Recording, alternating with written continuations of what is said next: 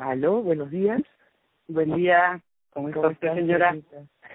Bien. Hoy un poco preocupada porque algunos de mis amigas oyentes me han dicho que hablo muy rápido. Entonces, voy a tratar de incorporar cómo hablar más lento, pero no sé si se puede. Cuando me dice, cuando me emociono mucho, me pongo a florear.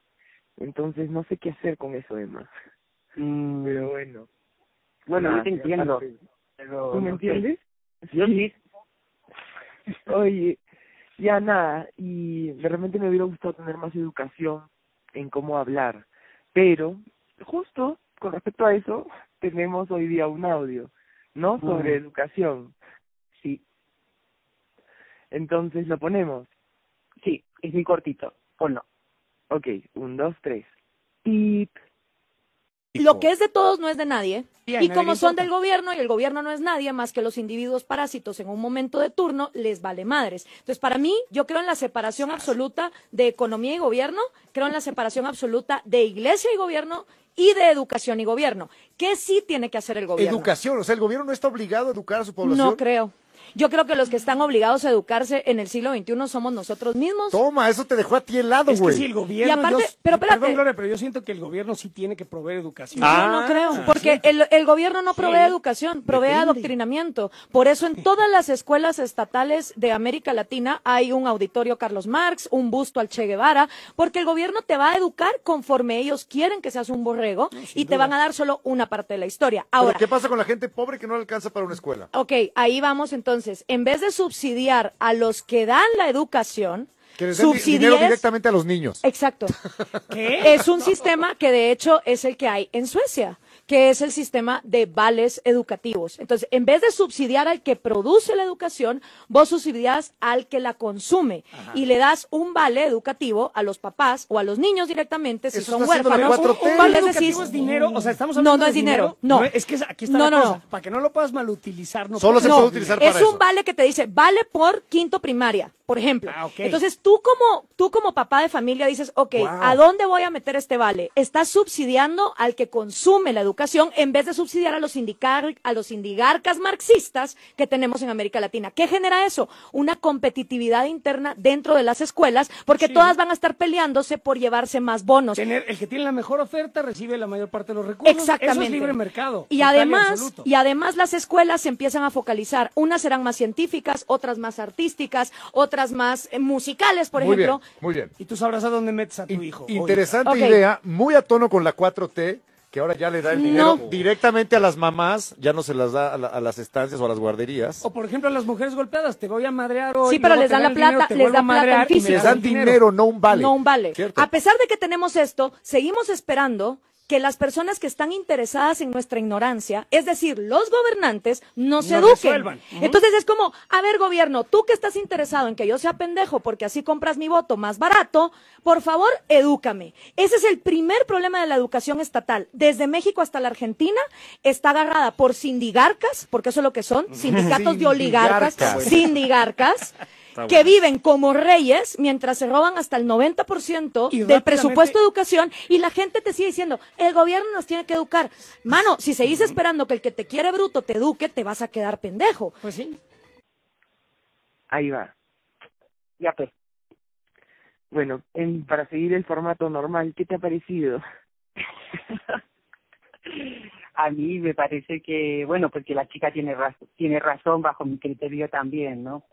Que la educación, bueno, supongo que también es algo conocido co- por la mayoría ya de la humanidad, ¿no? Pues que al final la educación nos educa para para meternos a- en el sistema, ¿no? Para ser personas que trabajan y viven para los que tienen plata, básicamente, ¿no?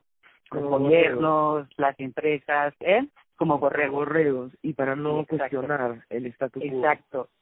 Explican la historia que les interesa según la parte del mundo donde te educan y así pues estás al servicio, ¿no? Tienes tus propias, las propias, crees que tienes tus propias ideas, pero al final son sus propias ideas las que tienes. A mí me ha encantado este audio. O sea, me ha parecido súper a- a- ojos abiertos. Ellos, ellos están haciendo una radio también, ¿no?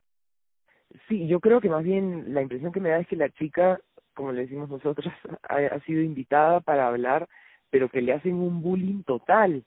este cuesta muchísimo para ella poner una verdad afuera, ¿no? Sin que se rían, eh, no, sí, ay. ¿A qué se quedó? No sé, me, esa parte del video me chocó. No sé si, Ya. si lo viste, Sí, sí, ¿no? Pero bueno, este, lo que dice, y, y que dice que se ha impartido en Suecia, o, o- ¿no es cierto? O en Suiza, no sé cuál de los dos. Este, pero bueno, puede ser un modelo a seguir, ¿no? en Suiza, eh, supongo que, que, que habrá dicho, no me acuerdo yo tampoco, pero creo que es en Suiza, ¿no? Ya. Y bueno, habla bien claro la chica, ¿no?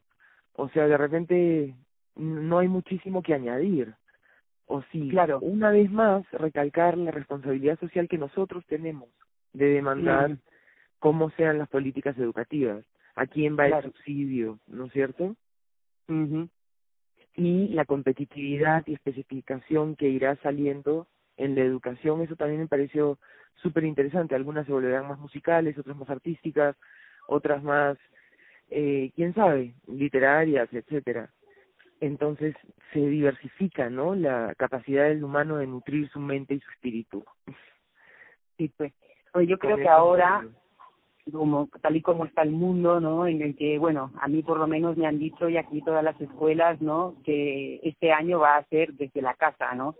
Los colegios que están preparando sus materiales para que, pues eso, los niños, ¿no? Bueno, a mi hija que, que está en inicial, justo la metí en el cole y el miércoles o el jueves ya nos dijeron que, bueno, tres días fui a la escuela, no fue más, pues que ya empezaba la cuarentena, todo ya, se acababa la escuela y en el transcurso de este tiempo, pues eso, como que ya han decidido que durante todo el año no se va a hacer presencial, ¿no? Que lo hagamos desde casa y bueno, lo que hacen es mandar, a mí personalmente me mandan unas cancioncitas, unos unos audios, cómo hacer rondas, bueno, canciones en quechua. Me parece que está así todo bastante lindo, ¿no? Creo que tengo bastante suerte porque siento como que no sé, otras amigas su- que su hijo también tiene tres años y va a otro cole, no tiene más que libros y libros, aprender el uno, aprender el cinco, esas cosas que, que siento que eso sí que es lo que ya te mete así directo en tu mente, ¿no? En lo que ellos quieren, que trabaje tu mente desde muy pequeño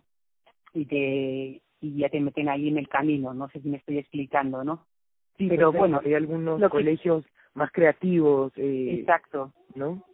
Y también creo pues que es el momento que tú puedes seguir un poco la línea del colegio en el que estás, pero también empezar a, intro- a, a introducir tus cositas, ¿no? Libre, educación libre, es el momento en el que podemos aprender también las madres y los padres, ¿no? A, a educar a nuestros hijos, es como una oportunidad también, y a decidir Claro, y también sobre la educación.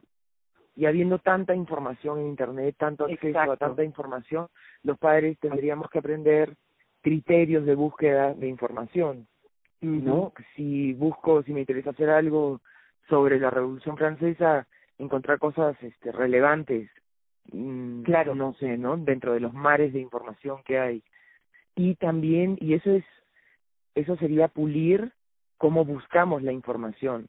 Pero antes que eso, tendríamos que pulir cómo recibimos la información. Si los niños son capaces de entrar a Internet, qué porcentaje de los niños, porque si solo 5% sabe manejar Internet y menos los padres, este, tenemos que ponerle entonces energía ahí, ya sea como sociedad civil o como gobierno, eh, ¿no? Si va a ser la educación en el futuro mucho más de casa, aunque termine esta cuarentena de un año para los niños, eh, no sé, ¿no? Mirar esas, esas dos cosas, cómo recibimos la información, qué tanto acceso Exacto. tienen miles de niños, eh, sí, y qué tanta Sí. capacidad, capacitación en usar es- ese acceso, ¿no? Sí, eso es importante. Y más eh, sutil aún y más refinado luego lo que decías, ¿no? Cómo buscamos información, este, información más sensible que le sirva al niño más que libros y libros y libros, ¿no? Audios, canciones, etcétera. Claro, también puedes observar también a tus hijos, ¿no? En el sentido de que que le, que le, que le emociona o que le gusta más hacer, por dónde va, ¿no? Y poder manejar un poquito más así hacia el camino que él, que él va marcando, ¿no? El niño, pues. Porque Claro. también en las escuelas convencionales les meten todas las materias a todos igual y pues todos no tienen por qué saber de todo o no tienen que, que ser porque igualmente es man, buenos en todo, ¿no? Cada uno será bueno pues según su esencia también, ¿no? Sí, eso es súper interesante. Hay una figura que lo relata perfecto, una caricatura, en donde está el profesor sentado en una mesa y frente a él hay un mono, un pescado, un elefante, una serpiente, y les dice, bueno, el que suba a ese árbol más rápido gana, ¿no? Pasa el curso. Y claro, eso es injusto porque el mono va a subir en un segundo, pero eh, cada uno tiene sus propias posibilidades, ¿no? Claro. Entonces, encontrar los dones y lo que mueve a los niños, lo que tú dices, ¿no? Porque además la productividad ya está establecidísimo, que es mejor cuando uno hace las cosas contento y Exacto. cuando haces lo que te gusta. Entonces, sí, pero pero la educación no ha ido a identificar eso porque no le interesaba. Claro, hasta ahora no, ahora hay alternativas ya de colegios, ¿no? Pero bueno, aun con todo siempre hay que intentar como los padres, ¿no? Mismos ver que en esos colegios también al final su hijo tiene la las opciones que necesita, ¿no? Siento yo así, porque yo lo que siento también, tampoco yo pues estoy novata, ¿no? En eso. Bueno, yo he pasado mi educación, que no ha sido nada especial, ha sido totalmente escuela, o sea, todo del Estado. Pero sí que ahora me veo que hay escuelas alternativas, pero que al mismo tiempo siento que hay que estar un poco al, al loro, ¿no? Atentos, ¿no? También a, a ver qué onda, ¿no? Que no sea tan bueno. alternativo, dices. Claro, que a lo mejor no es tan alternativo como Serende, o al final cuando es que siento también que cuando eres profesor es a lo mejor muy difícil liberarte de, de tus creencias y de tus patrones al 100% y siempre algo va a caer va a recaer ahí en los alumnos, ¿no? Entonces, bueno, un poquito eso, ¿no? Claro, pero tenemos también este tipo de escuelas acá en el Valle de autogestión y libre aprendizaje que claro pueden parecer radicales, pero son geniales. Me gustaría haber hecho algún leer alguna currícula de esas escuelas y también me gustaría haber tenido algún ensayito chiquito que leer sobre el origen de, lo, de la educación para mantener a la gente, digamos, eh, en un estado bien plano, ¿no? Y en contraposición a estas escuelas. Pero bueno, cada uno búsquelo, ¿no? Educación alternativa y, y vemos si hacemos, siempre los programas los dejamos abiertos, o sea que podemos añadir claro, pues. al tema de la educación, que además ya públicamente sabemos que estamos buscando posibilidades y reformas educativas, ¿no? Entonces uh -huh. vamos a estar siempre hablando de eso.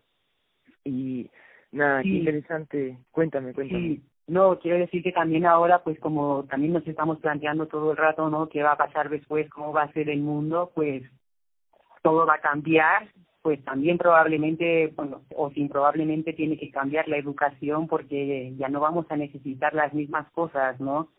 Si el sistema económico se cae, si todo eso va a ir por otro lado, pues es que los niños de ahora ya no van a necesitar aprender lo que nosotros hemos necesitado para hacer algo, ¿no? En este mundo, sino que necesitamos cambiar todo eso también para formar nuevos seres que estén, lo que hablamos siempre, más cerca de la naturaleza, que sean capaces de sentir que necesitan para hacerlo y no, pues eso, no las vidas que había antes, ¿no? Renovar todo eso para una nueva forma, ¿no? Lo que estamos viendo ahora que, que va a pasar, ¿no? Todo va a cambiar, entonces pues también empezar por ahí, por la raíz que son los niños, ¿no? Que ellos sepan manejar en un futuro las cosas de otra manera para no encontrar, para intentar que no se repitan situaciones, por ejemplo, como las de ahora, ¿no?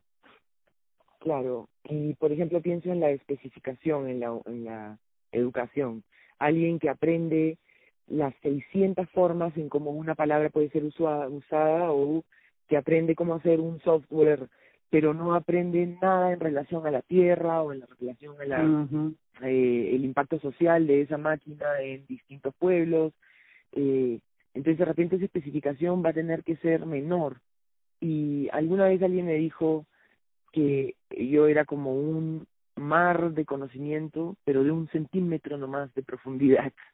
Entonces, Exacto. de repente vamos a tener que ir un poquito más hacia eso, de conocer un poco de todo, tener eh, las manos, los tentáculos eh, mentales un poco en todo, y más fractal. Si vamos a hacer una economía de red, de autosuficiencia en vez de una economía de simplificación, todo eso lleva a unas técnicas y tecnologías cognitivas y físicas, eh, todo un set de conocimientos diferente, digamos. Entonces, si de verdad vamos a vivir en un mundo, como dices, del futuro, se necesita una educación para ese futuro. Y ya no hay una educación para ese futuro que no tenga relevancia, eh, responsabilidad social, por ejemplo. Exacto. ¿No? Entonces, sí, me parece súper interesante cómo se va construyendo el futuro. Sí, cómo, lo vamos construyendo, ¿no? Es que está en nuestras manos, ya no vamos a dejarlo en las manos de otro, como, como hasta ahora, ¿no? Estamos realmente en el siglo XXI, o sea, hace 50 años más llegamos a la luna, pero todavía no podemos hacer una educación que no implique violencia simbólica para el que no es de ahí. O sea, no, no. ¿Qué pasa? Tenemos que, digamos, subir nuestra sofisticación Mm, epistemológica, mental, social, psicológica, como ecosistema, no solo un edificio, un rascacielos en medio del, del campo, por decir así, ¿no? O sea, si mm. llegamos a la luna, pues también tenemos que aprender a hablar con el vecino, ¿no? No podemos solo llegar a la luna y nada más. Claro, claro para eso estamos, ¿no? Levantar todo un, sí, una, una red, un ecosistema, no solamente un par de eventos aislados. Este, yo creo que lo importante, sobre todo en las escuelas o en la educación o como se haga en casa, como cada uno quiera hacerlo, es la, la parte emocional, ¿no? Lo que sería como lo definen algunos como inteligencia emocional, ¿no? Que Hacernos responsables de todo eso, crear seres responsables. Sí, que manejen sus, que las personas aprendan a manejar sus emociones, ¿no? A controlarse, a, bueno, a controlarse, a no a controlar siempre reprimir algo que sienten, no, pero sí a poderlo expresar de una forma que no sea como loca, ¿no? Así hasta el límite. De sus sí, a usarlas a su favor, a gestionarlas en pro, eficientemente y racionalmente en pro de sus deseos, en pro de sus beneficios. O sea, ¿no? Eso es lo que yo quisiera para él, para mi chiquito. que aprenda a gestionar su mundo, eso, eso, ¿no? En su beneficio.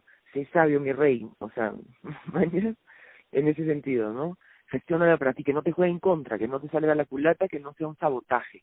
Claro, sí, porque esa es la, la, forma de que ellos también aprendan a saber lo que quieren realmente, ¿no? Cuando están, cuando te equilibras emocionalmente, sabes cómo moverte, sabes lo que necesitas. Exacto. Aparece toda la estrategia, ¿no? O sea, no puedo estar queriendo peras eh, antes de que bote fruto. Entonces me pongo paciente y espero y no me estoy chocando contra la pared antes de tiempo. no sé, por decir así, ¿no? Ajá. Eso es la mínima estrategia, no hablo ni siquiera de estrategias maquiavélicas, sino ser, estratégico con lograr tener el huerto, pero cuando venga la época de hambre, o sea, cosas así. Entonces, a lo mejor eso es lo que podemos aportar este tiempo también los padres, ¿no? Como ya hacemos las actividades que los coles nos dicen que hagamos, pero al mismo tiempo enseñamos a nuestros hijos con el propio ejemplo, no es que tengamos que enseñar teóricamente no sé qué de la rabia, sino con el propio ejemplo a manejarse, ¿no? Emocionalmente en cada momento. Cuando no me sale el círculo cerrado, pues sé que se, a veces se enfadan los niños porque no les sale bien. No puede, ¿no? Lo, está perfecto, o sea, sí, vamos a hacerlo otra vez, como que se manejen, ¿no? Creo que puede ser la función. Y tiene que haber esperanza para los papás y los niños. No sé de dónde viene ahorita esa palabra en mí, pero tiene que haber esperanza de que podamos cambiar el mundo, de que aprendemos para algo, o sea, tiene que la esperanza incluso estar filtrada en la educación, crear a niños con agencia, crearlos, sí, que, que con criterio, ¿no? etcétera. Bueno, nada, y incluso para hacer nuestro programa necesitamos esperanza y toda la, la ilusión que me da siempre hacer el programa, me imagino la gente que no tiene esas ilusiones, ¿no? Entonces, de nuevo, lo, emocio lo emocional como algo que empuja incluso lo académico, ¿no? Sí, este, pues. estudiar para algo, para, para realizarnos de alguna forma. Sí, exacto, para es para sentirte bien con lo que haces, ¿no? No hacer nada por obligación, ni por de, que tengo que hacerlo porque, no sé, tengo que ser médico porque mi madre, mi padre es médico, mi abuelo es médico, ni no sé qué, pero en el fondo no me gusta, ¿no? Hay mucha gente así, pues. No, no, estamos obligados a hacer lo que nos gusta, o sea, Así es como vamos a ser más eficientes, como vamos a disfrutar más, como etcétera. Sí, Bueno, qué bacán. Siento que se me quedan un montón de ideas en el aire. Pero las podemos retomar en otro Sí, momento. exacto. A ver, ¿hay algo más, Anita, que quieras aportar ahora? No, así bueno, paciencia también a los padres, ¿no? Quiero también quiero decir, ¿no? Como que al final con esto de la escuela en casa sin avisar y sin y sin prepararse, ¿no? Pues de repente tienen que hacer su trabajo y hacer la escuela al niño, ¿no? Entonces eso, paciencia, ¿no? Con los niños y sobre todo intentar buscar esas cosas que a lo mejor no aporta la escuela y traerlas nosotros, ¿no? para que nuestros hijos crezcan felices y lo que hemos dicho, ¿no? Con criterio, con, con sentimiento, con que saben lo que necesitan y lo que quieren. Solo eso, básicamente así. Claro. Bueno, bacán. Y como política, los bonos que subsidien al consumidor, ¿no? Eso sería bacán. Al consumidor de educación, o sea, al niño, a la familia, ¿no? En vez de subsidiar al colegio, que se duermen los laureles siendo subsidiado, Ya pues, en vez de, de generar una educación de calidad. Bueno, pues, ok, Anita, un abrazo y muchas gracias, y seguimos ahí. Igual a ti. Mua. Chao, chao. Chao. Gracias.